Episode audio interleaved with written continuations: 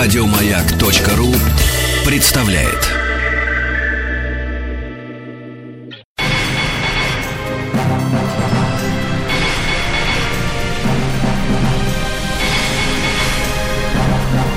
Собрание слов с Игорем Ружейниковым. Здравствуйте, дорогие друзья. Спасибо за то, что приемники ваши настроены на частоту радиостанции «Маяк». В эфире программа «Собрание слов».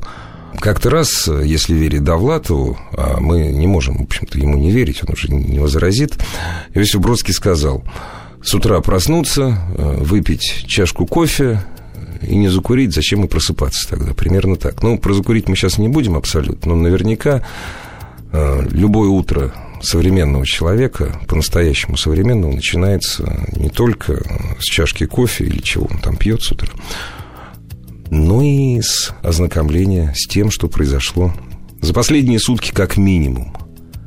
А вот за этими словами всегда стоят люди. Мне очень интересно, что я буду читать не только завтра, но и через 10, через 15 лет. У нас сегодня в гостях человек, который не косвенно, а практически впрямую отвечает за тех людей, которые будут нам поставлять информацию через 10, 20 или лет 30.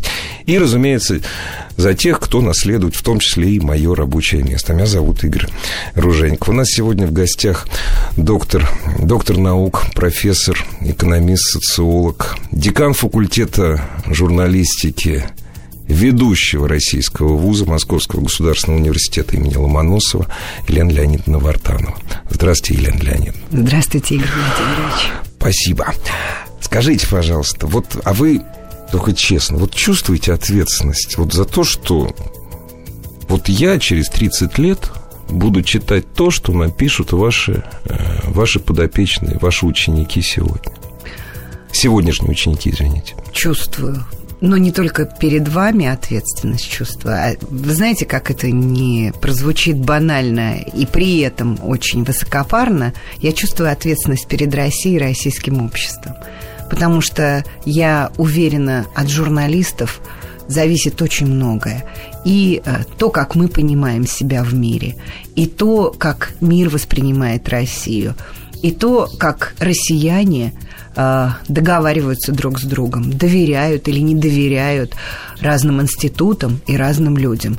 Поэтому не хочу сказать, что я чувствую эту ответственность каждый день э, в одинаковой степени.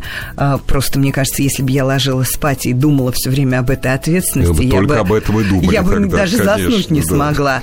Но э, в принципе э, жизнь моя подчинена сегодня э, вот пониманию будущего, вот пониманию будущего журналистики больше, чем ощущению себя как какого-то индивидуума, как отдельного человека.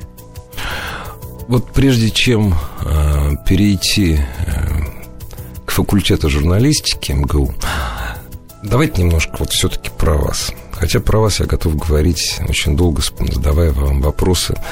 Причем самое что интересно, что вопросы удобные. Якобы Ну, бывают неудобные, якобы бывают неудобные, а на самом деле Ну, неудобных вопросов журналист бояться не да, может. конечно, в том числе для вас. Он должен, да. И, пожалуй, самый вот он в кавычках неудобный вопрос. За последние лет 10, м, слушая нарекания в адрес профессии, э, в адрес э, собратьев по профессии, я не буду вот э, повторять про древнейшую профессию, эту идиотскую шутку, которую родил там кто-то, не знаю. Вам никогда не было за профессию обидно? Вот Вы за знаете- 15, вот 10, 15, 20 лет. Вы знаете, э, я уже научилась разделять упреки в адрес журналистики и упреки в адрес смежных профессий, с которыми часто журналистику путают. И не беру э, ни в адрес э, факультета, ни в адрес преподавателей, ни в адрес студентов те упреки, которые связаны с рекламой, пиар, массовой культурой, со всем тем, что бросает тень на журналистику как профессию. Но должна сознаться в том, что часть упреков, адресованных в основном журналистам и самой профессии, они обоснованы. И, конечно, их надо воспринимать критически и учить студентов, понимая, что у журналистики есть свои соблазны и есть свои ловушки. Но в целом я считаю, что э, журналистику в России любят. И несмотря на то, что критикуют, есть такой парадокс у россиян, чем больше любишь, тем больше критикуешь, несмотря на то, что журналистику критикуют, э, к журналистике наши люди относятся, наши россияне относятся, в принципе, неплохо. И, в общем, я бы, знаете, я бы даже сказал, с уважением. Да, с уважением, по-прежнему с доверием и по-прежнему с любовью. Вопрос, э, вопрос более сложный. Когда после этого цифрового разлома, который случился между поколениями, когда доверие к журналистам резко упадет, потому что сейчас журналисты э, все-таки пользуются той репутацией, которую сформировала э, журналистика советская, несмотря на значительные упреки в ангажированности и политизированности, советский журналист был э, близок к пониманию миссии. Он миссию журналистики нес, он помогал людям, что не всегда соответствует, например, американской трактовке. Журналист это только новости. У нас всегда журналистика была э, профессией, работавшей на людей, э, старавшись, и лучшие журналисты, сформировавшие репутацию профессии, были и инструментом такого, и инстру, институтом правдоискательства. Поэтому э, все-таки сейчас старшее поколение опирается в своих представлениях о журналистике вот на эту традицию российскую которая растет из XIX века. Да, я хотел сказать, да. что это не советская, в общем, традиция. Она не советская, да. поэтому мы не должны российскую журналистику разрывать. Это всегда внимание к маленькому человеку.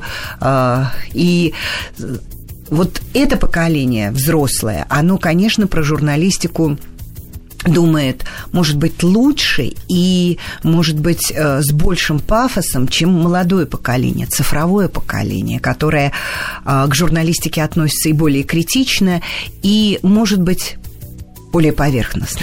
Но это же естественно. Мы наш, мы новый мир построим. Это, если этот лозунг э, родили последователи коммунизма, он витал же в облаках ну, всегда. Молодежь всегда строит наш новый мир. Вот, вот это мы разрушаем, потом молодому человеку становится 25-30 лет, как мне кажется, и ему в голову приходит, пусть не словами, но мыслями фразы, что те, кто в молодости не был революционером, то, а кто им остался, стал дураком.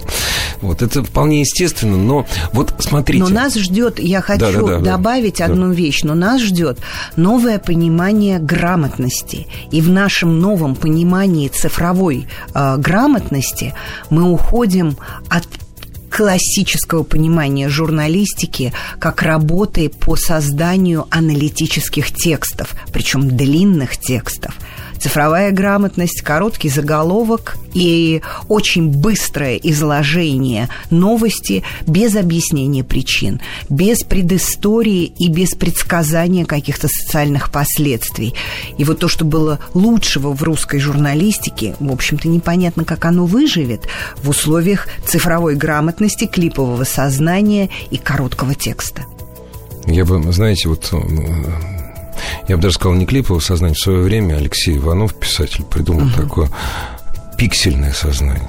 Вот пиксельный кусок. Может быть пиксельное, да. но может быть э, в данном случае мозаичное тоже мозаичное, хорошо, да, хорошо да, звучит, да. потому что пиксель слишком маленький, ну, и да. он требует других пикселей. Да, да. А мозаика зачастую Кусочек ограничивается да. одним кусочком. Совершенно с вами согласен. Игорь Ружейников и его Собрание слов. знаете, мне кажется, мне кажется, что вы несколько сгущаете краски. Вот смотри, мне кажется просто. Uh-huh. Я с очень большим вниманием смотрю на тех, кто наследует мое рабочее место там uh-huh. через 5, через 10 лет э, с большой надеждой. Я сейчас попытаюсь вот объяснить, а вы подтвердите или опровергните. Помните, в свое время в фильме «Москва слезам не верит». Скоро ничего не будет. Одно сплошное телевидение. Вот. Семь лет назад мы начали слышать «Скоро ничего не будет, один сплошной интернет». Умные люди, которые прожили жизнь или, ну, проживали ее, то есть уже подошли к какой-то зрелости, говорят, вы подождите, подождите, это всего лишь инструмент.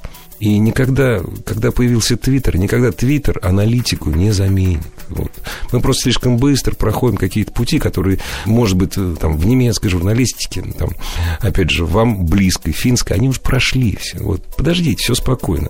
И сейчас, время от времени, мы видим появление новых журналистов, аналитиков. То есть не так все плохо. Просто, наверное, вот вам это виднее или нет.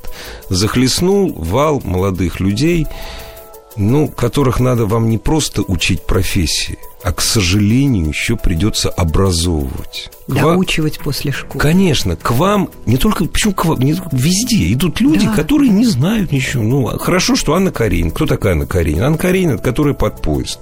Под какой поезд? Ну, вот под скоростной, наверное, вот Москва, Анна Каренина да. в исполнении Киры Найтли. Ну, вот, вот. Да, да, да. Это в лучшем Это случае, лучше, да. в лучшем случае. А да. вы готовы их, вот, вы готовы их образовывать? Мы-то готовы их образовывать. Они, они. И они, в общем-то, стараются. Но многое упущено в школе. И это не упрек в сторону школы, а это, наверное, упрек такой комплексный в сторону э, той среды, которая сформировалась. Вот вы говорите, Москва слезам не верит, телевидение, интернет – мы не можем поставить знак равенства между телевидением и интернетом, как мы могли в свое время поставить знак равенства между радио и телевидением. Они были явлениями одной природы, да. средствами массовой информации. Да. Интернет не СМИ, Нет. интернет-среда. Это другая среда, а, но это среда, которая может полностью а, поглотить жизнь человека. И, соответственно, она там и СМИ предлагает, она предлагает там и рабочее пространство, она предлагает там и приватное пространство.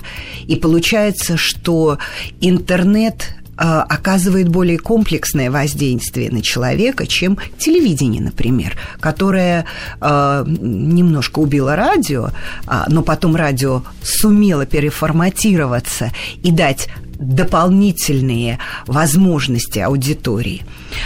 Э, интернет аудиторию поглощает. И он, он поглощает вообще современного человека. Человек перемещается туда жить. И он там как мы видим. Он там все Он там все. Он там э, даже женится. Помните, да, там да. Были, была информация о том, что люди э, женятся с персонажами, японцы какие-то женились на персонажах Знаете, интернета. меня это не удивляет. То, что грехи отпускают. Я сам не верующий, вот. но тем не менее, грехи отпускают. Все делают. Вот. Поэтому мы должны думать об этом шире. Если ребята перестали читать толстые книги э, с линейным текстом, без картин, рынок, это ведет к изменению их, э, ну, может быть, даже интеллектуальных э, практик. Это без сомнения ведет. Значит, это будет оказывать влияние на общество, на жизнь в обществе. И это будет оказывать влияние на СМИ, на средства массовой информации, на журналистику.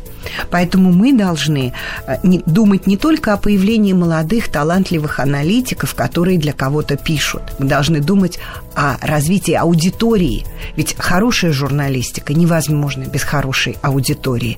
Журналист и аудитория, журналист, его читатель, слушатель, зритель, это, знаете, как в э, экономике говорят, комплементарно элементарные Конечно. вещи. Один без другого не может. Поэтому хороший журналист, который пишет длинные тексты, которые никто не читает, уже плохой журналист. И для этого мы должны думать не только об образовании журналистов, но и об образовании аудитории. Вот такая сложная и, в общем-то, не совсем профессиональная для журфаков история. Профессиональная абсолютно. Вы знаете, ну, мы подошли к вопросу, мы подошли к вопросу, э, с которого, по сути дела, обронив это слово, вы начали. Это о миссии. Дорогие друзья, прервемся на 30 секунд и продолжим разговор с деканом факультета журналистики МГУ Еленой Леонидовной Вартановой.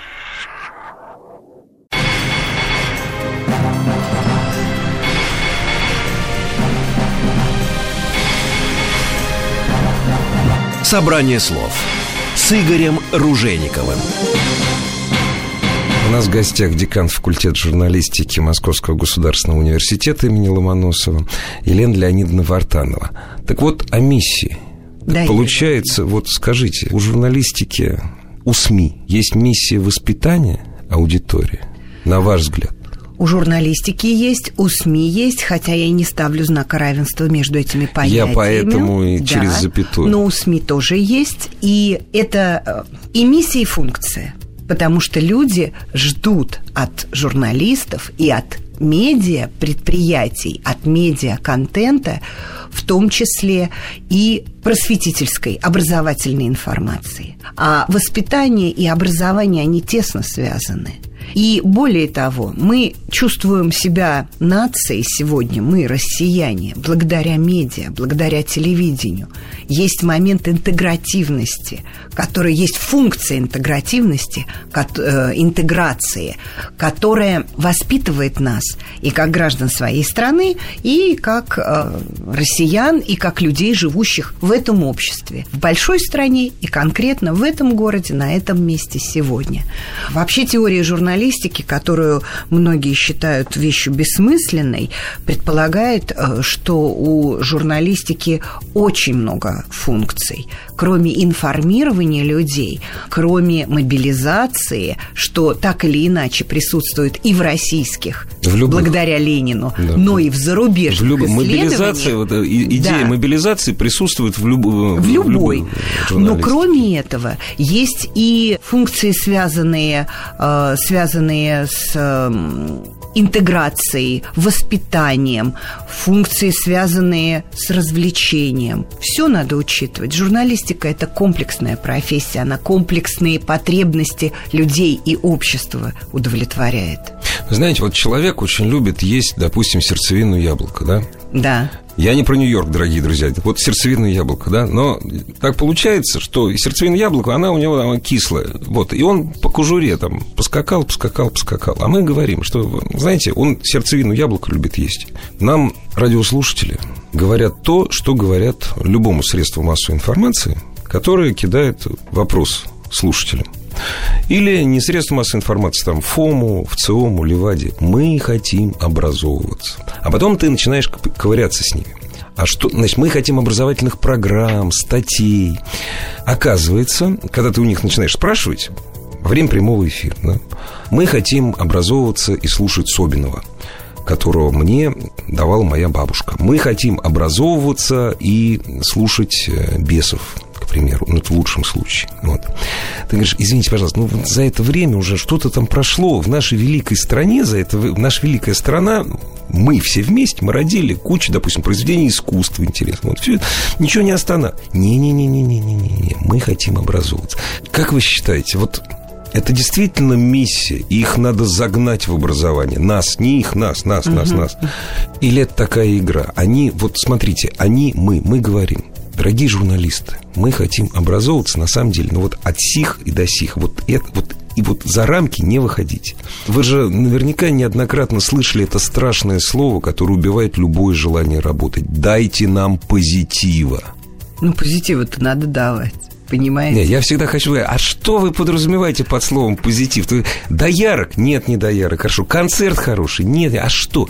Чтобы было хорошо. Так позитив-то в вас. А вы вот знаете, к вопросу это, о миссии. Это вот. точно, это точно. Вопрос в них самих, они все очень разные мы ушли с вами к великому счастью от массовой гомогенной аудитории, которой, например... С языка сняли. Вот я вот да. следующее хотел... Да, вот... мы ушли от этой аудитории, поэтому, конечно, журналистам становится сложно. Общество сначала сегментируется, потом фрагментируется, а сегодня с появлением интернета, я считаю, уже и атомизируется. Да, атомизируется. А, появляются индивидуальные запросы, которые не коррелируются с запросами не только соседей, но и членов семьи вашей же. Конечно. Но медиа приходится удовлетворять как индивидуальный, так и общественный запрос. И здесь очень сложно найти баланс. Посмотрите, какая сегодня медиа-система в России. Здесь есть все что только можно предположить и пожелать. Здесь есть федеральные каналы, здесь есть нишевые развлекательные, э, нишевые по тематике, нишевые по жанрам, Нишевые газеты. по возрасту. По возрасту. Да. Здесь есть разные газеты, здесь есть разные журналы, от глянца до остро оппозиционных или сугубо специализированно профессиональных. Это значит, что медиа, каждая медиа может удовлетворить вот эту функцию воспитания и функцию просвещения, образования своим образом. Самый дорогой журнал, который я, ну не самый, но один из самых дорогих журналов, которые я вижу на полках киосков, это журнал «Главный бухгалтер». Стоит там тысячу с лишним рублей номер. Или «Харвард Бизнес Ревью». Он же точно образовывает. Ну, и люди сам, готовы. Знаете, самая дорогая реклама в Америке в печатном издании – это National Geographic. Естественно. Вот, Поэтому вы исходите, как медиа, из понятия аудитории. И, конечно, сейчас всех не удовлетворишь. Это понятно. Но это было очевидно еще и раньше. Просто с этим а, медиа не хотели считаться. Тогда, когда было идеологизированное общество в Советском Союзе, или когда мы говорили об обществе массового употребления в Соединенных Штатах Америки, подход к аудитории был более примитивным, прямолинейным, и меняющиеся интересы аудитории никто не хотел учитывать. И вот как бы интересы, которые зависели и от демографических, и от стилевых параметров. Никто не хотел учитывать. Ну, а теперь, извините, пожалуйста, я вот да. на секунду вас прерву. Э, вы будете удивлены, то есть, когда человек приходит на интервью, вот, ага. даже если он очень хорошо думает о коллегах, он знает, что человек, который берет интервью, с трудом представляет, кто перед ним сидит. Ага. Знаете, я очень много ваших статей читал. Ну, вот, то, что мог, читал на английском, ну, вот, то, что мог, читал на русском. Ну, так расскажите честно тогда нашей аудитории, а почему это произошло? Мы сейчас с вами о миссии говорили. Ну вот скажите в два слова, почему произошло, произошло такое сегментирование? Ведь только по одной причине. Экономической? Конечно. Конечно, да. Деньги, да. деньги. Экономической. Но экономика лежит в основе всего. И тут, знаете, нам, как старым политэкономистам, вряд ли э, удастся понять другую позицию, связанную с какими-то культурологическими или другими аспектами. Во всяком случае, это сложнее. Это проще. И это, это и проще, и, и сложнее, для да. общества. И для общества это пока остается важнейшим критериям. Но общество стало развиваться, и люди стали совершенствоваться, они получали более э, высокие ступени образования, они искали лучшей судьбы, лучшей карьеры, и они каждый выбирали то, что подходит ему, какие-то свои векторы жизненные. А в соответствии с этими жизненными векторами они выбирали и свои средства информирования, и свои средства развлечения. Дорогие друзья, мы подошли не к презренному, а просто к тому, тому, что есть, к металлу.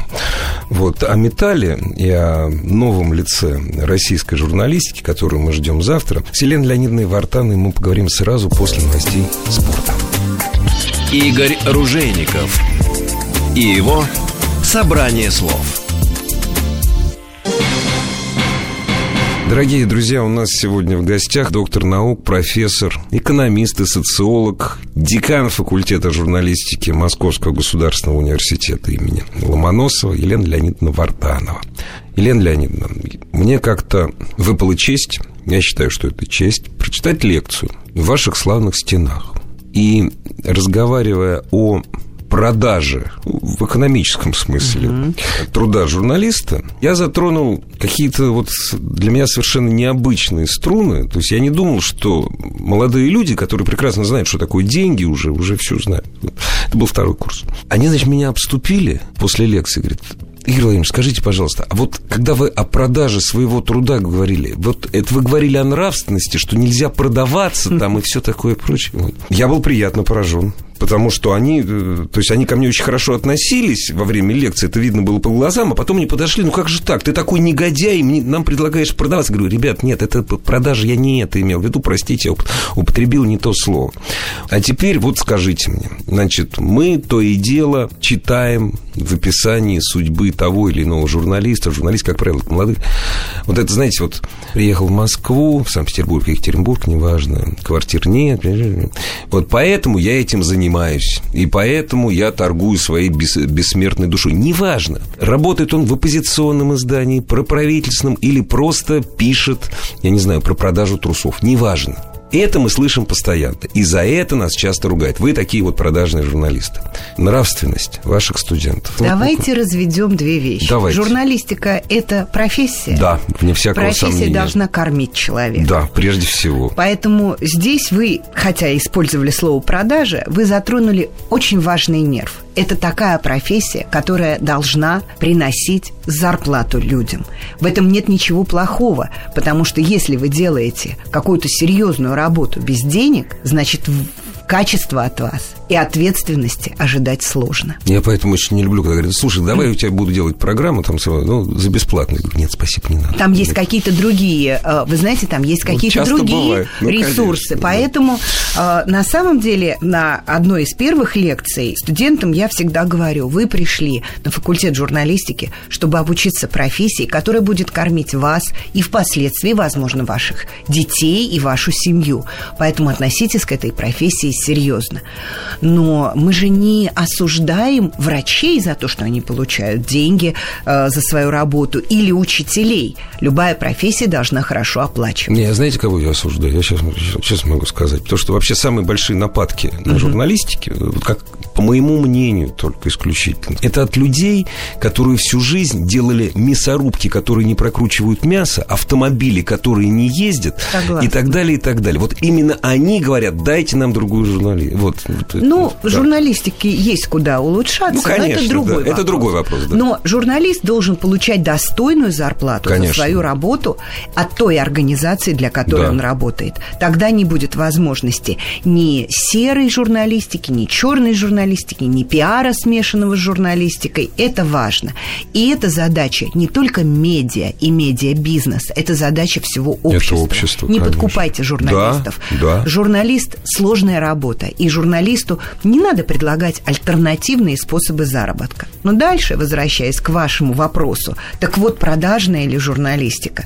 Она не продажная, если журналист получает зарплату в той редакции, с которой он имеет договорные отношения, в которой он числится ну, штатным ну, или да. внештатным ну, неважно, сотрудником. имеет договорные неважно. отношения. Но это, конечно, будет продажной профессия тогда, когда журналист начнет принимать деньги, а, от тех, о ком он пишет хорошо, от тех, кто хочет, чтобы он писал о других плохо тогда, когда он начнет принимать деньги от заинтересованных структур, не связанных с его редакцией. И я уверена, таких случаев становится все меньше и меньше, потому что э, у журналиста много ограничителей, и они нравственные. Первый главный ограничитель – это ответственность перед аудиторией. Причем аудиторию журналист вот в идеальном понимании должен воспринимать не как конкретного политического зака- заказчика политика. Вот надо написать про политика, он моя аудитория. Или напишу хорошо про бизнесмена.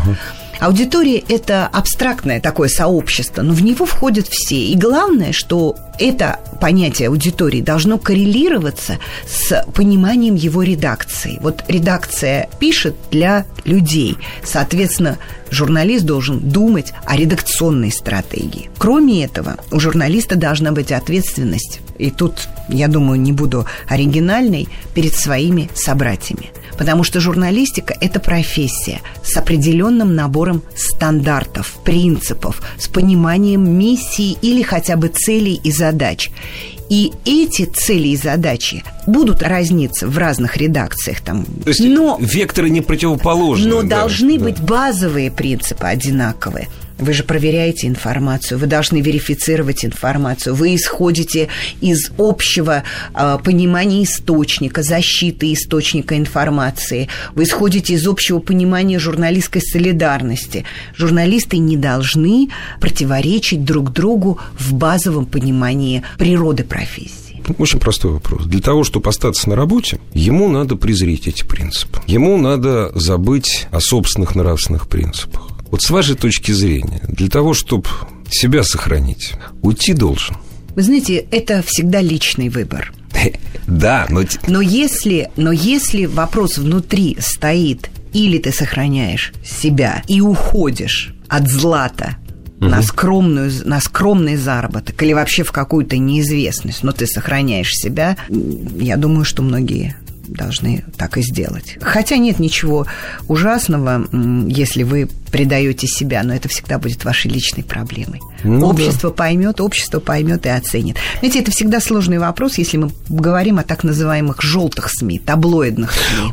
Господи, ну спа... вот я же хотел именно вот об этом поговорить отдельно, ну, коль скоро мы дошли. Вот скажите, самые многотиражные издания в любой стране мира – это желтые СМИ. Да, скандальные. Значит, дорогие друзья, у нас, вот мы уникальная страна, если кто не знает. У нас желтые СМИ, но не политические. У нас самые, самые тиражные издания, я про бумажные говорю. Да, да. И это то, что с медициной связано. Я не буду называть эти... Да, есть да, такое. Это, это супер. Аббреви... Это, аббревиатурой да, такой да, да, да. назвать. Вот, но это... А вообще, конечно, это то, что связано с но политикой. Но это не журналистика, согласитесь. Это, нет, это нет. Это не Это нет, это не, да, это рекламные да. тексты, это другое. Да, это, это... Все, это продажа обы, угу. обычная. То есть, Маркетинг. Маркетинг, как говорил герой Миронова, министр-администратор.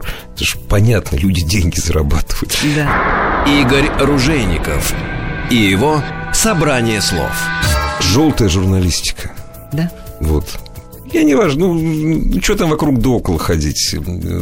Он же сам об этом говорит, там, Ромашутович или газета «Сан». Вот. Это вот имеет отношение, это журналистика или нет? Да, это журналистика. Ну, спасибо желтая. вам. Ну, вот желтая. спасибо, потому что я когда слышу, уберите желтых журналистов, это, значит, вот поподробнее про желтую журналистику. Вы же, значит, и этому должны учить. Учим, учим. Понимаете, мы учим идеалу. Но мы говорим, что идеал в реальности может воплощаться или в качественную прессу, или в таблоидную желтую. У желтой журналистики есть масса достоинств. Лучше желтых журналистов никто не найдет вам самую свежую скандальную информацию. Да, оперативность. И а, если безумная. вы подходите к скандалу как к неизбежной части журналистики, то вы понимаете, что пикантные подробности из личной жизни людей не самое главное, что должна делать желтая журналистика. Она должна искать факты которые скрываются официальными лицами, политиками, и те факты, которые могут нанести вред общественной жизни. Поэтому, в принципе, желтые журналисты, даже папарацци, как идеальный вариант ну, да, такой да, желтой да. журналистики, они являются своего рода чистильщиками общественной жизни. Они выполняют важную функцию. Они найдут ту информацию, которую никто не найдет. Более того, они задают планку. Если То есть они популярны... Они не лекарство, они провокатор. Они... Э, средство да. Они средства доставки общественному вниманию негативных фактов. Не позитива, ну, а да, негатива. негатива, да. И общество же должно бороться с этим негативом. Оно должно бороться именно таким общественным пониманием того, что есть плохо, что есть хорошо. Более того, они задают планку и качественной прессе. Когда они разведывают факты, они оттягивают на себя часть аудитории. И для того, чтобы в, ры- в условиях рынка и рыночной конкуренции, или просто конкуренции, ну, конкуренции, конкуренции да. сохранить аудиторию, Качественным медиа тоже приходится искать те факты злоупотребления, которые интересуют людей и на которые нужно обратить внимание прессы. Другое дело, что сегодня э, желтая журналистика, может быть, еще не в России, но в Великобритании, которая является родиной да. э, этого направления в журналистике, она стала более качественной. И скандал э, Так может, закрытием... у них просто аудитория меняется? Извините, у, у них она меняется, и у нас тоже меняется. А, я думаю, что просто британские журналисты э, думают о своей аудитории немножечко больше, чем наши российские. Но наши российские СМИ за 25 лет, 30 лет трансформации тоже выучились следить за настроениями аудитории. Так вот, в Британии, э, в Британии желтая угу. массовая пресса стала более качественной она стала больше внимания уделять э, социальным вопросам, меньше внимания личной жизни звезд и всяких знаменитостей. Поэтому мы можем сказать, что появляются даже в теории новые термины. Вот знаете, таблоид, да. как аналог, таблоид как определение массовой желтой газеты. А скандинавы предложили другой термин – квалоид, качественный таблоид, который легкой темой, с хорошей инфографикой, большими заголовками рассказывает о более значимых событиях. То есть качественный таблоид и более качественная повестка дня и более серьезные темы выбраны для того, чтобы изложить стилем, присущим таблоидам. А вы знаете, а у нас на самом деле была попытка создать нечто подобное. Это аргументы и факты десятилетней давности, если говорить о печати. Это была такая, ну, к сожалению, неудавшаяся попытка, потому что мы там скатились. Вот. Ну, на мой, на мой взгляд, дай бог здоровья этому изданию, конечно. Вы знаете, а вот не кажется ли вам, что такое возможно только в стране стопроцентного стопроцентной демократии и парламентаризма? А, не кажется. Мне кажется, что стопроцентный, стопроцентная демократия... Не, не существует, конечно. И парламентаризм имеют национальные выражения всегда и везде. Вы не можете одну модель, которая где-то успешно существует, например, в небольшой э, преуспевающей северной стране, перенести... Допустим, в Россию невозможно, согласен. На большую страну. Ну, да, Другая невозможно. культура и так далее. Поэтому а, мы говорим о неких социальных идеалах, демократия, ну, да, парламентаризм, да, да, да. Там, равные выборы, ага, мы ага. понимаем, что все всегда имеет национальное лицо. Конечно. Поэтому как можно говорить, что в России это невозможно, потому что у нас нет стопроцентной демократии, забывая а, Я, кстати, том... не Россию имел в виду, да. на самом деле, ну, это правда. Там, ну да, к примеру, у нас к примеру, нет, да. Вот у нас нет стопроцентной демократии. А, во-первых, мы забываем о том, а, какой культурный, а, какой, какое культурное наследство у России, о том, как Россия, как, о том, что в России значит литература, что в России значит дискуссия, что в России значит понятие внутреннего мира, души и так далее. Ведь, на самом деле, демократия демократия – это не механическая история. Абсолютно. Это понимание человека Конечно. в мире Прежде в том числе, в числе. Более того, знаете, Россия э, – это большая страна с очень а, большими территориями, плохо связанными друг с другом. Они связываются лучше всего железными дорогами, самолетами и средствами массовой информации. Эти отдаленные ну, еще можно территории. Сказать, еще можно до сих пор поставить э, равенство литература, потому что литература литература распространяется совершенно не... Словесность. Словесность. Слове... Словесность. Словесность. А, и я, дава... я... и медиаконтентом. Вот, да, пришли к единому. Дорогие друзья, есть еще время задать несколько вопросов наши сегодняшние гости через несколько секунд.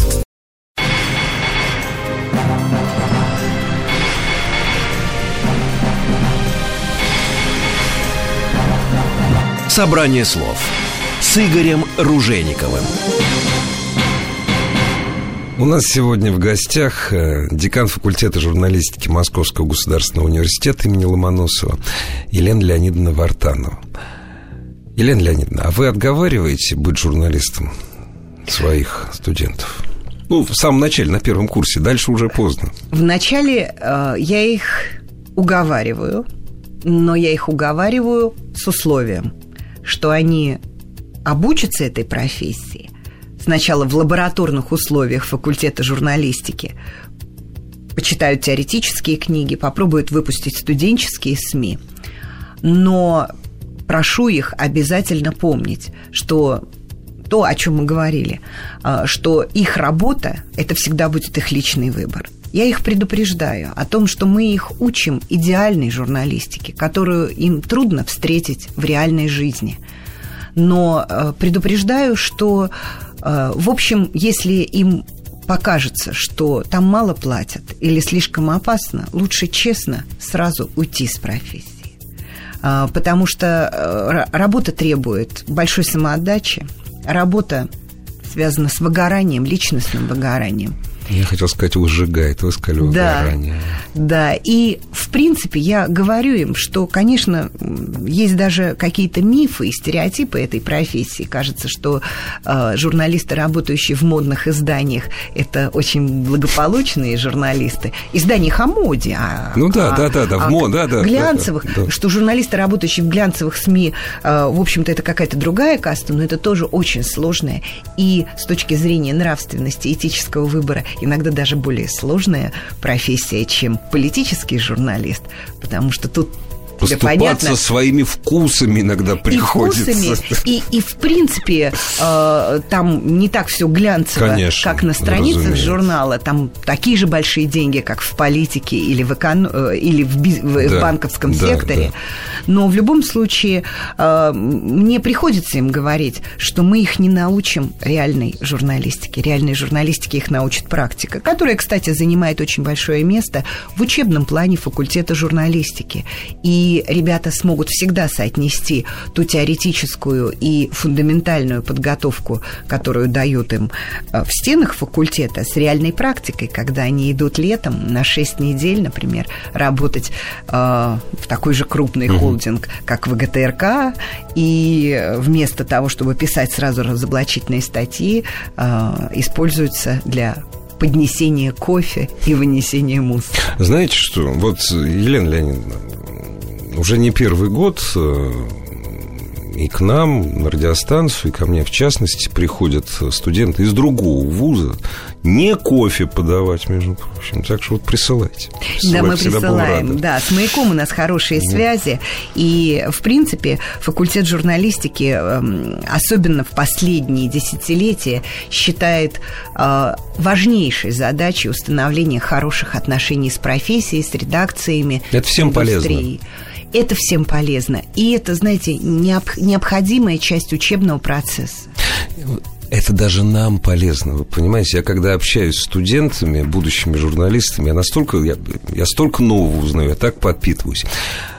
Очень маленький практичный вопрос. Скажите, пожалуйста, пару каких-нибудь хороших слов э, Значит, о том, что уже пора опять мужчинам идти учиться на журфак. Необходимо. Вот уже опять пора. Уже, Необходимо. скажите, уже за это деньги платят. Уже платят за это деньги. Для мальчиков открыты, ну, как бы традиционно мужские специализации. Деловая журналистика, спортивная журналистика.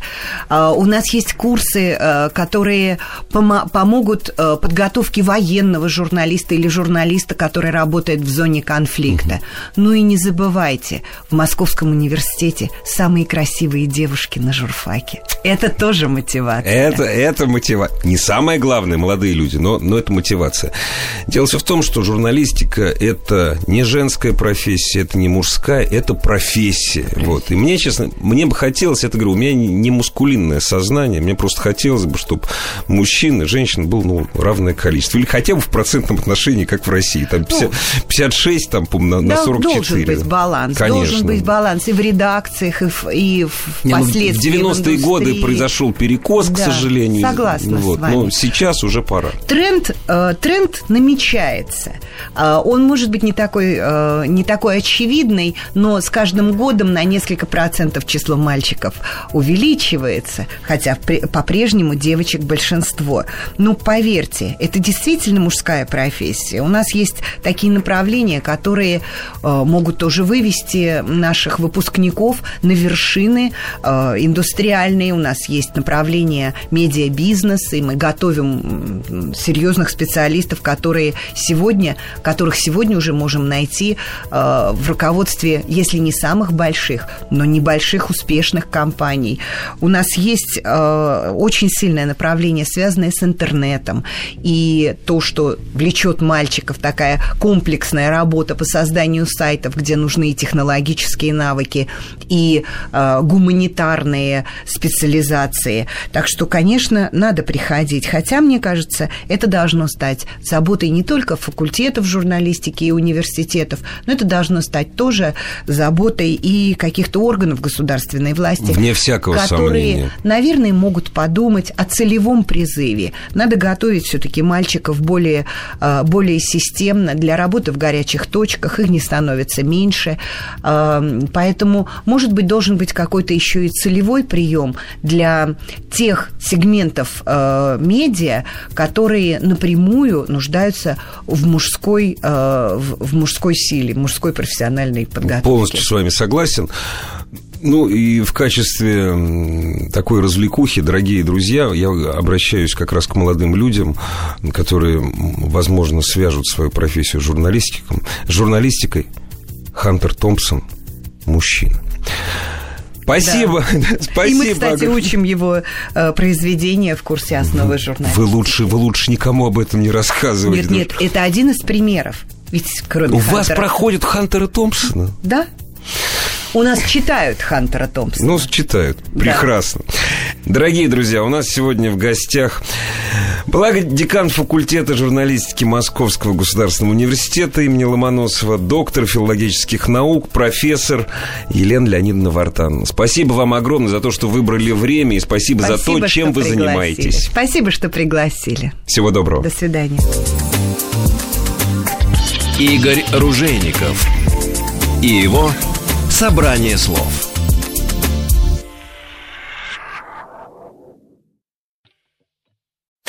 Еще больше подкастов на радиомаяк.ру